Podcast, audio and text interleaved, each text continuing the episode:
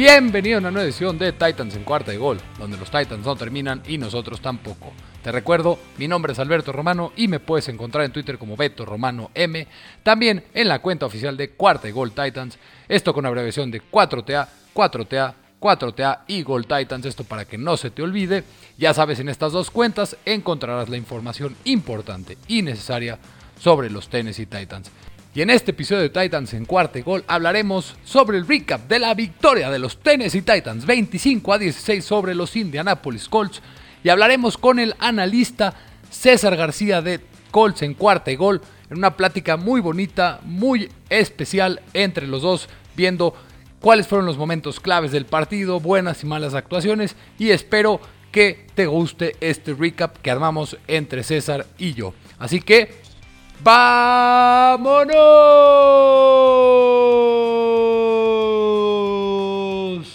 Con el recap de la semana 3, en la que los Tennessee Titans ganaron su partido 25 a 16 sobre los Indianapolis Colts. ¿Qué tal a todos? ¿Cómo están? Bienvenidos a un espacio de la división AFC Sur en cuarta y gol, después del partido que hubo este pasado domingo entre los Titans y los Colts, pues su servidor Alberto Romano y yo nos juntamos para analizar el partido, yo siendo de Colts en cuarto y gol, aquí César García, un saludo a todos, Alberto, ¿cómo estás? ¿Qué onda César? Todo bien, gracias, ¿cómo están todos? Pues aquí eh, bastante contento con el rendimiento de los Titans, aunque ya vamos a ir analizando un poco cómo se fue dando el partido y cuáles fueron los momentos claves, buenas actuaciones, malas actuaciones. Se va a poner buena la plática, el recap de este partido divisional que tenía varias historias importantes a, a mencionar o a seguir y se dio un buen partido al final de cuentas. Sí, pues al final era el partido de los dos equipos que se esperaba que pelearan por esta división. Ahorita se ve muy claro este, al menos que tal vez los Colts no, ya no tengan el pedigrí para, andar peleando por un, puesto en playoffs siquiera, ¿no? Y los Titans, pues después de empezar con un, digamos, fiasco ante Arizona, pues ya están tomando ahí este, un poquito el rumbo. Este, pero sí vamos a meternos al, al partido 25-16 en Tennessee dentro de las impresiones generales, ¿tú qué, viste? ¿Cómo, ¿Cómo, te pareció el ritmo del juego? empezaron este, las cosas bien para Tennessee, luego Indianapolis respondiendo. ¿Tú cómo viste así el, trámite del partido en impresiones generales? Pues mira, te voy a ser muy honesto, César, y, y para todos los los Colts no se me vayan a enojar yo pensaba que este partido tenía que ser una victoria fácil para los Titans, más cuando Carson Wentz venía muy tocado, se veía que no se podía mover. Y el partido realmente fue parejo porque los Titans entregaron balones en zona roja. Dos entregas de balón en zona roja que costaron 10 puntos. Eso hizo que el, que el partido sea competitivo. Pero realmente los Titans se tenían que ir mucho más holgados. tenía que ser este un partido muy fácil para los Titans. Pero mérito también de la defensiva de los Colts, que supo aprovechar esas entregas de balón y convertir esas entregas de balón en puntos. Si 10 de los 16 puntos que anotaron los Colts fueron por las entregas de balón, pues esto te dice que el partido debió haber sido un poco más fácil. Algo que a mí me, dejó contento por el lado de los Titans es que este equipo siempre sabe encontrar la forma de sacar los partidos. Lo demostró la semana pasada ganándole cuando iba ganando por más de 15 puntos ante un equipo y lo perdió ante los Titans. Y este partido, los Titans tenían 14 años que no ganaban un partido cuando tuvieron un diferencial de entregas de balón de menos 3. La última vez que lo hicieron fue en 2007. Entonces esto te dice que el equipo estuvo tuvo problemas, pero supo sobreponer esos mismos problemas bastante flojos, aunque parezca algo irreal después de lo que vimos la temporada pasada y lo que vimos en la primera semana, la defensiva fue la que sacó a flote a los Titans. Y la defensiva de los Colts me preocupa un poco, creo que se vio, no se había visto tan bien en estos primeros tres partidos como se vieron la temporada pasada. Una de las tres mejores defensivas de toda la NFL eran los Colts la temporada pasada. Y este principio de temporada no se ha visto bien. Algo que preocupa para los dos equipos, para mí, que creo que fue una victoria muy costosa para los Titans. Perdieron a jugadores importantes. AJ Brown eh, salió con una lesión en el tendón en la corva. Julio Jones aún no se sabe por qué no jugó casi toda la segunda mitad. Fue algo muy extraño. Hoy dijo Mike Rabel que estuvieron manejando su tiempo de juego porque no quieren arriesgarlo cuando él sintió algo en el partido antes de la mitad. Se lesionó Rashad Weaver, el novato pass rusher, con una rotura de peroné. Eh, Christian Fulton, el cornerback, uno de los Titans en algún momento, tuvo que salir del partido por algunas jugadas. David Quisenberry, el right tackle titular de los Titans, también tuvo que salir dos jugadas porque le picaron el ojo. Por parte de los Colts, Quiddy Pay se lesiona también en el tendón de la corva. Quentin Nelson, un partido muy accidentado, con muchas lesiones, y eso es algo que nunca nos gusta ver. Y eso para mí fue lo único, lo peor de todo el partido es que hayan habido tantas y tantas lesiones. Sí, totalmente. La verdad es que un partido muy costoso, como dices, para en las lesiones, perder, perder para los dos. Este, sobre todo porque fueron nombres, como bien mencionas, Quentin Nelson, AJ Brown, o sea, prácticamente estrellas en su posición. Y bueno, yo, yo personalmente fui a esta semana con la, digamos, con la idea que iba a ser un partido mucho más parejo de lo que seguramente mucha gente en tenis pensaba.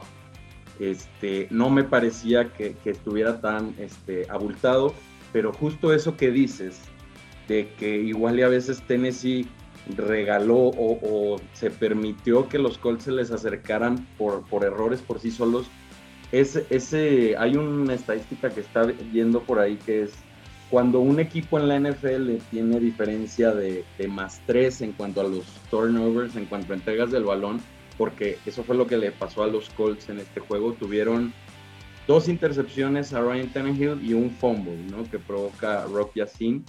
Los Titans no quitaron el balón y, los Colts no lo entregaron, entonces ese diferencial de más tres le favoreció a los Colts. Y el récord de la NFL en todos los equipos es 169 ganados y 15 perdidos y de esos este, 15, pues uno fue Indianapolis, ¿no? O sea, los Titans quizá pudieron haber este, ganado con un marcador mucho más abultado. Y como bien dices, la verdad es que muchas de las cosas, ya no solo hablando de este partido, muchas de las cosas de los Colts que me parecen a mí ahorita están este, decepcionando o haciéndoles la mala a, todo el, que analizó durante este, la, la, temporada baja, durante la off-season a los Colts, que se vean mal, porque defendíamos que la línea ofensiva jugaba bien, que la defensiva, como bien dices, pues ya estaba empezando a demostrar y quizá iba a dar ese salto. Y pues no solo, repito, no solo en este partido contra Tennessee, esa, esa defensiva no se ha visto bien para nada este, ni ante Seattle ni ante los, este, los Rams. Entonces la verdad es que sí creo que hoy digamos que salen algo librados los Colts porque porque Tennessee este, pudo haber pudo haber hecho un poco más, pudo haber aplastado todavía más y hacerse notar como mucho mejor equipo este, que de lo que de lo que sucedió pero bueno, hay algunas cosas, hay algunas cosas este, buenas de, de donde rescatar de los Colts. Sin duda eso lo vamos a ir viendo más adelante.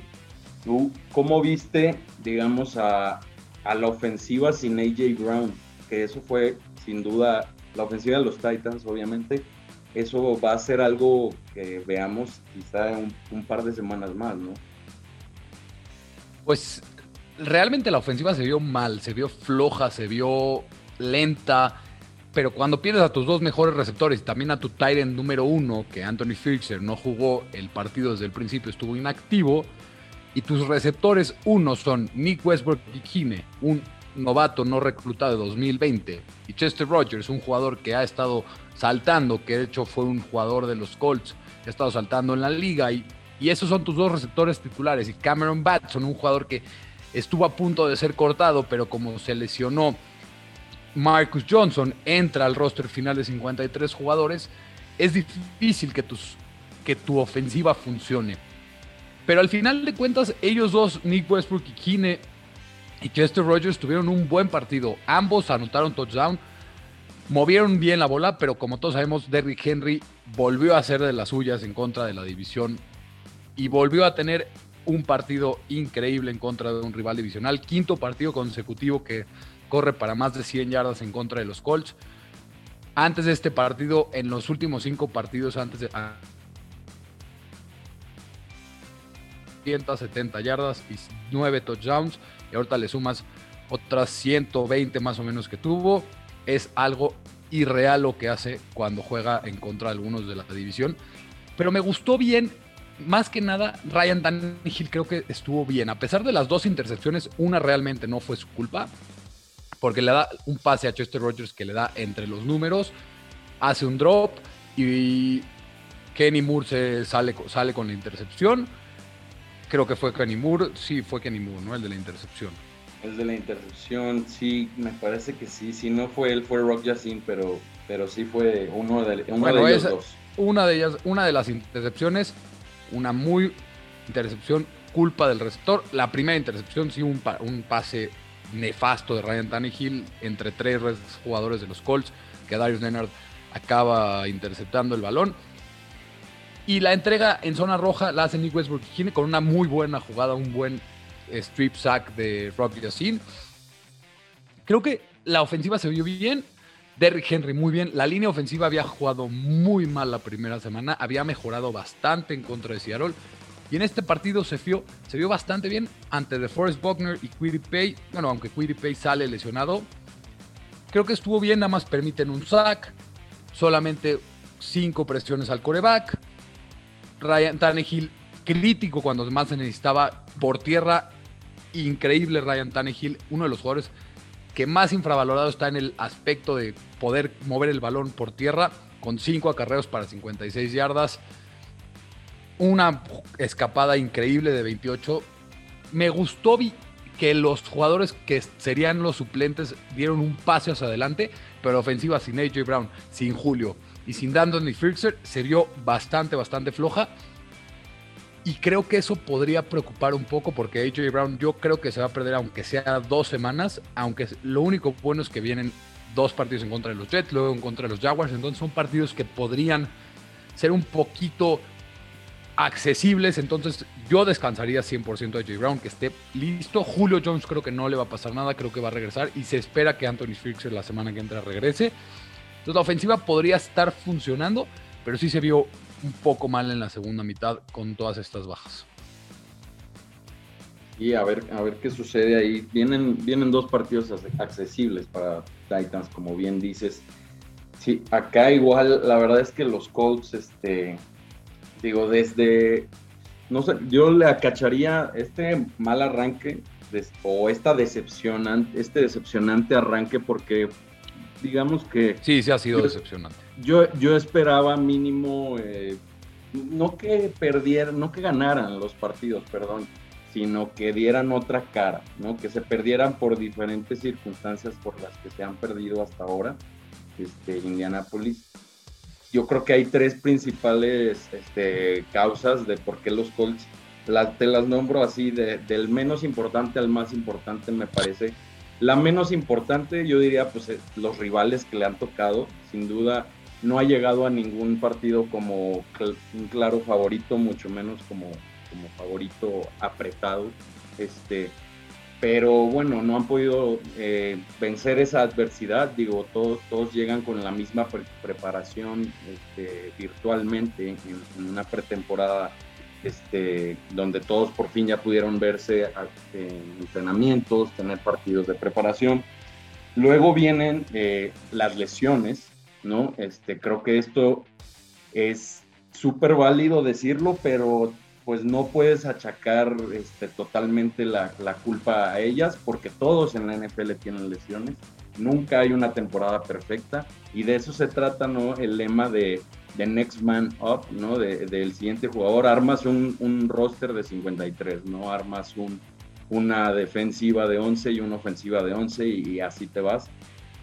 Y finalmente, pues la primera, pues es la que más decepciona, digamos, este, a la base de fans de Indianapolis y sorprende a, pues a uno que otro, eh, pues es el bajo rendimiento del equipo fácilmente, como ya te mencioné lo de la, lo de la defensiva, la línea ofensiva, pues hasta ahora este, no se ha notado como esas, aunque fíjate que en el partido me gustó cómo corrieron el balón y sí fue algo que se le preguntó a Frank Reich después en la conferencia de prensa, ¿por qué no siguieron corriendo el balón?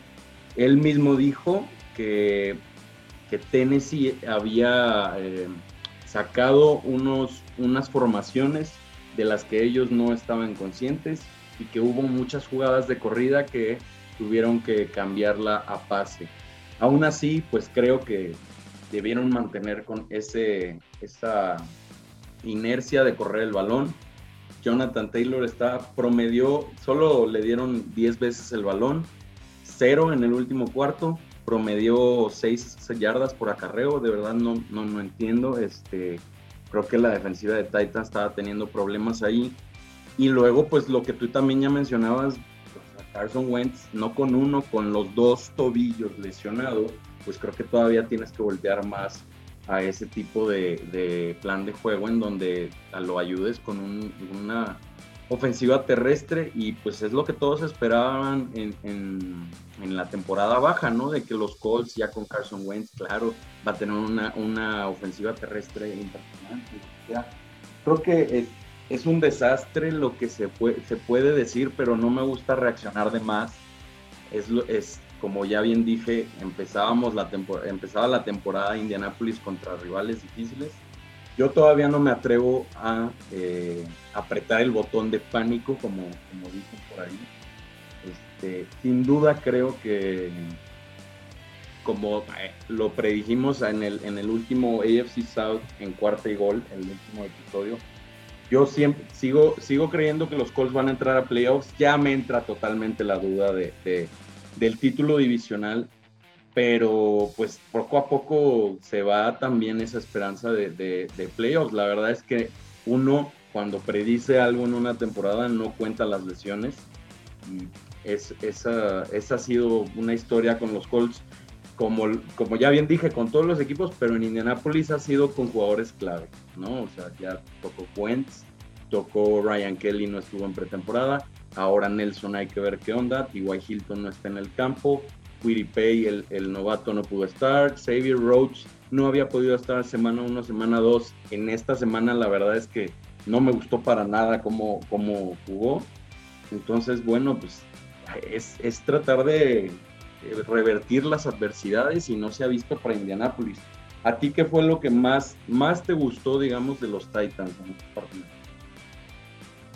Pues sí, algo que me, que me gusta es que dices, todos los equipos les va a tocar alguna lesión y yo siempre digo algo, bueno, lo tomo de Mike Rabel, que es una cita que él siempre dice, que es, la NFL es un juego de 100% lesión, todos los jugadores, todos los equipos en algún momento de su carrera, en algún momento de su temporada van a estar lesionados.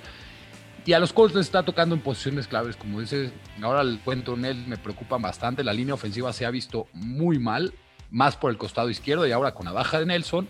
De hecho, para mí el peor jugador de todo el partido por parte de los Colts es Eric Fisher. Sé que viene de una lesión. Dos sacks permitió, dos sacks permitió. Pero no, que también nada más, yo creo que esa es simplemente yo alguna vez llegué a decirlo también en, que, el training camp igual y no se claven con lo que pasa en training camp y me refería como a no, no que tan bien se vean ni todo, pero es importante estar ahí y Eric Fisher no estuvo, o sea, prácticamente no ha tenido el tiempo para aclimatarse a esa ofensiva.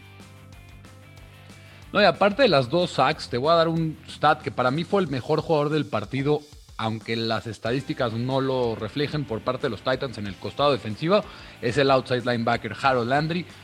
Sin duda, uno de los jugadores más infravalorados en toda la NFL es Harold Landry. Te voy a dar un stat para que nos demos una idea del partido que se dio. A pesar de solamente tener 5.5 sacks, fue el mejor rusher para mí. Y eso que Ola Denigi, el que nunca nadie pensó, para los que nadie sabe quién está hablando, quién es Ola Denigi un free agent que llega de Pittsburgh, que se suponía que iba a ser un ace en Special Teams. Al final están jugando muy bien como Roger y más con Bob Dupree que no jugó este partido. Estuvo activo, pero estaba solo en caso de emergencia. Pero entrando a Harold Landry, de acuerdo a Next Gen Stats, terminó con 12 presiones en 37 jugadas de pase, dando un 37.5 de presiones. Es el primer jugador en esta temporada que tiene 10 o más presiones y la tercer mejor tasa de presión en toda la NFL en, desde 2016. O sea, Harold Landry estuvo comiéndose a Eric Fisher. Y cuando no estaba Harold Landry, Ola Denigi tuvo otras, otro sack y medio. Realmente la defensiva impresionante. Sé que porque Carson Wentz estaba literalmente parado y trataba hasta prefería hacer un intentional grounding en vez de que le peguen porque está muy lesionado. Creo que pecó un poco Frank Wright de no confiar en su coreback suplente. Sé que Jacob Eason no ha mostrado buenas cosas. Brett Hundley no es el mejor coreback que digamos. No, Carson Wentz da un, mejor chance de ganar un partido. No, imagínate que tal cual así, o sea, Jacob Eason no lo quisieron ni poner de, suplente porque no les ha mostrado lo que les ha mostrado.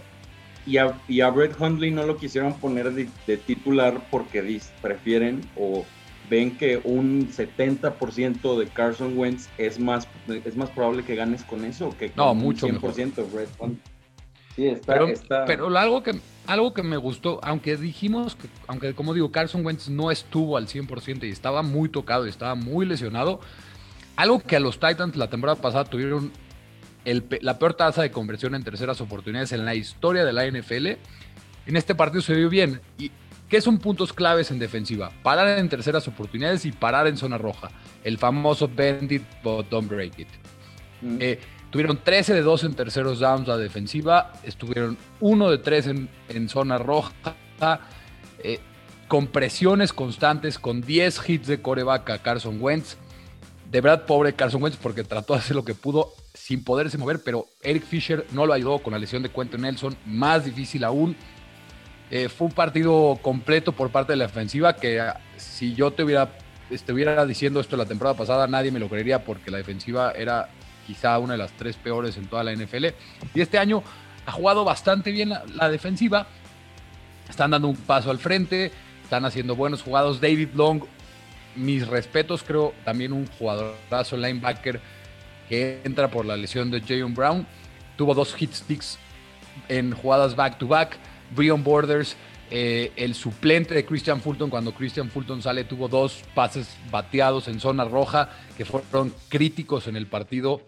Eh, como te digo, la defensiva fue la que sacó a flote y es algo que los aficionados o los analistas de los Titans nadie se hubiera pensado que un partido lo ganara la defensiva porque el año pasado era la debilidad del 100% y en este partido fue al revés. Mm.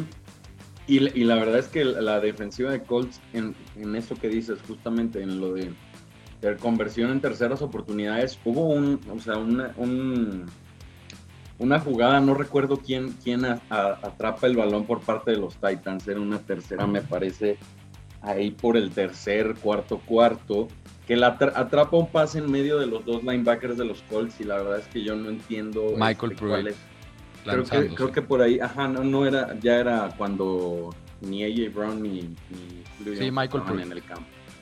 Este, y no fue este Rogers, porque bien, como bien dijiste, lo recuerdo de su tiempo el Colts, pero entonces esa, esa, de verdad, ese, esas conversiones en terceras oportunidades, los Colts se han visto eh, flojos en la cobertura, lentos en, la secundaria. El touchdown a McNichols, la verdad es que yo no entiendo dónde estaba el linebacker en el flat ahí, ¿no? Este mínimo para que lo bajara antes de, llegar al touchdown. Este, cosas así que, que pues... Y errores pensar. Sí, sí, sí, muy, cositas muy, este, como bien dijiste, los Titans bien en cuanto a terceras oportunidades y los Colts totalmente al revés. Eh, igual la ofensiva en Red Zone creo que es la peor de la NFL en estos momentos. Digo, después de, de, que la, semana pasada en cuarta y gol, digo, en, en adentro de la yarda 5 no pudieran hacer un touchdown contra la defensiva de los Rams. E, esta vez, otra vez, este, no, digamos que ahora sí te da el, dio la, ayuda a la defensiva, ¿no? Te, entregó el balón a través de dos intercepciones y un fumble, y ahora la ofensiva no respondió cuando en los partidos anteriores mucha gente decía, pues Carson Wentz tampoco fue la gran cosa, pero no fue el, problema ahora, ¿no? Pues ahora la, defensiva como que te ayudó un poco, pero tampoco fue este, como que la razón para ganar el partido, pero la ofensiva tampoco se vio, o sea, como que todo se ha visto decepcionante, ves la lista de los, de los equipos que van 0-3, Jaguars, Jets, Lions, me parece, hay Giants, y luego ves a los Colts y pues sí dices como de, ¿qué onda, no? Repito. Bueno, pero no son, no son esos equipos, no les des tan fuerte. No, no, exacto, es a lo que voy. O sea, te digo, antes cualquier, digamos, este, seguidor de la NFL, sea profesionalmente a través de, de un trabajo o seas fanático, aficionado, este, pues decía, los Colts son un equipo que va a pelear, ¿no? Nadie, nadie visualizaba poner en la misma columna que los Jaguars, los Jets, los Lions. Pero bueno, y quizá no mucha gente tenía en cuenta el inicio tan, tan difícil de los Colts en cuanto a calendario.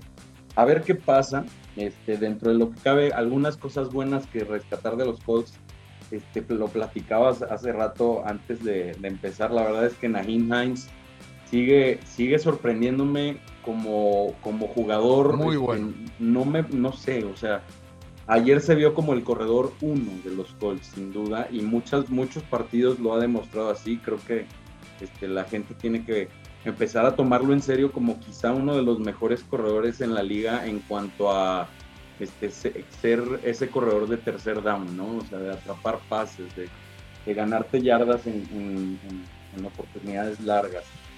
Pero fuera de ahí, hay muy poco que rescatar de, los Colts. ¿Tú tendrías algo del que no te haya gustado de los Titans? Algo, este, aparte de las lesiones, para estos siguientes partidos que te gustaría ver mejoría? Pues realmente las entregas, como dije al principio, eh, los Titans tienen hasta ahorita menos 6 en entregas en el año, menos 3 en un partido. Si no hubiera sido porque Carson Wentz estaba tocado, creo que este partido podría haber sido otro, porque tres entregas de balón, como bien dijiste, solo 15 derrotas para un equipo que tiene más 3 en entregas de balón. Un partido así no se gana. En la NFL no ganas un partido si entregas el balón tres veces y más cuando entregas dos en zona roja tan malo para, perder un partido así. O sea, por decir algo. Sí, un mal partido eh, real de los Colts. Fue un mal partido de los Colts. Eh, lo, que, lo único que no me gustó fue la situación de Julio Jones. Fue muy extraña. Eh, no se.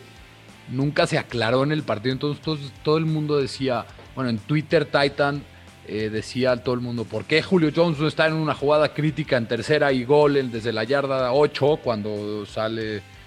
Eh, y nadie sabía, al final de cuentas, al final del partido dice Mike Rabel que sintió algo y que lo trataron de manejar desde el principio de la pretemporada. Dijeron que Julio Jones, si en algún momento sentía algo, iban a manejar su tiempo porque sabemos que viene de lesiones, que tiene 32 años, que ya está avanzado en edad. Entonces, eso no me gustó, la falta de comunicación por parte del equipo con Julio Jones. Eh, no me gustó para nada lo de AJ Brown, obviamente, solamente 8 snaps. Eh, pero de ahí en fuera, no tengo muchas cosas malas que hablar de los Titans. Eh, mi peor cosa es las entregas, creo que eso, se tiene que solucionar ya, porque te sale un equipo que no viene tocado, que viene su coreback al 100%, que viene cerca en el marcador y te saca el partido fácil. Sí, sin duda, la verdad es que eso de las entregas, este, pues no puede, puede a la larga eh, afectarle a Tennessee.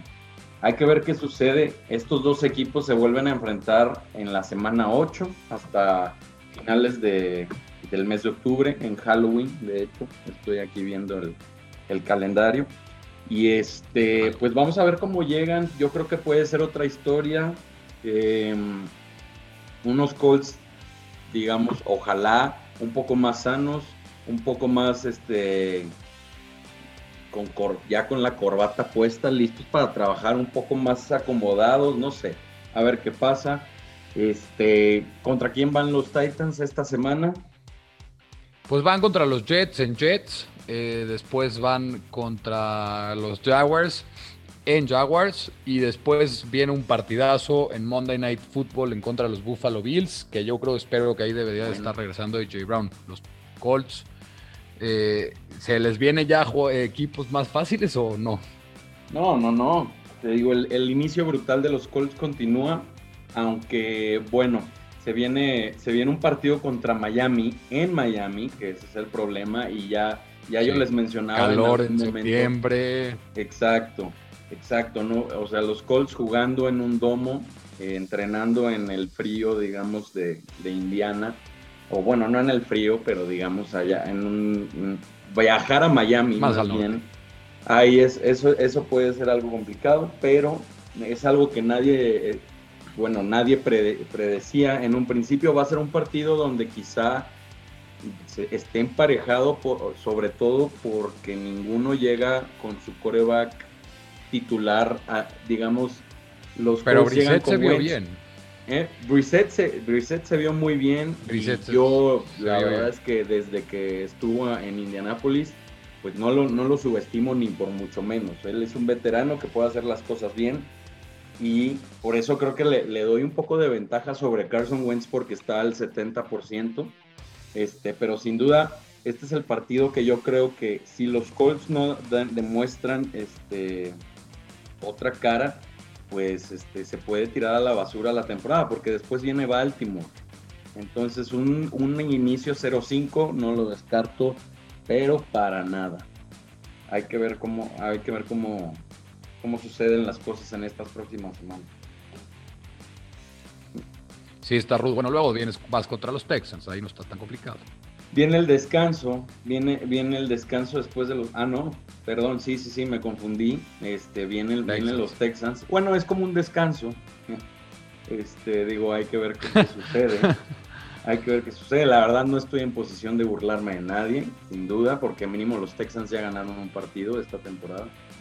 Este, pero bueno, ya, ya cada uno podrá analizar un poquito más acerca de, su equipo este, más detenidamente.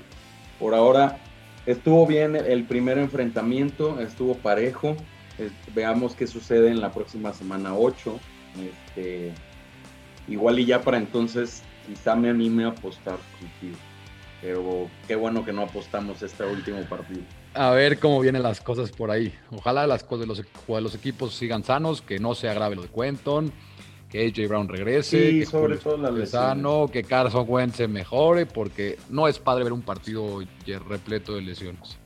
No, y no, no, hay muchas cosas, la verdad, que, que, analizar que sí me gustaría y luego lo, lo platicaré ya en, el podcast exclusivo de los Colts, pero o sea, incluso yo, yo recuerdo el, intercambio que hizo Colts con Filadelfia, que si Carson Wentz no juega más del 75% de los snaps y los Colts no entran a playoffs, el, intercambio a, Filadelfia se le daría una selección de segunda ronda y no de primera. Entonces yo ya estoy incluso con la mentalidad de que si empezamos 0-5, ya banquenlo. Ah, ya banquenlo. La temporada está perdida. Que prefiero tener esa selección de primera ronda para mejorar al equipo. Eso es verdad. Pero bueno, señores, muchas gracias por estar aquí en el, en el, episodio conjunto entre Titans y Colts en cuarto y gol. Este, sigan la victoria. Sí, sí, sí. Ahí, ahí están sonriendo ahorita. Veremos qué pasa en la semana 8. Y sigan las plataformas de, de Colts en cuarta y gol, de Titans en cuarta y gol y cuarta y gol en general. Ahí tendrán todo, todo este, toda la información disponible acerca de sus equipos. Alberto, muchas gracias. No, gracias a ti, César. Gracias a ustedes, gracias a todos. Y bueno, señores, muchas gracias. Esto fue este un podcast divisional este porque la AFC South no termina y nosotros tampoco. Hasta luego.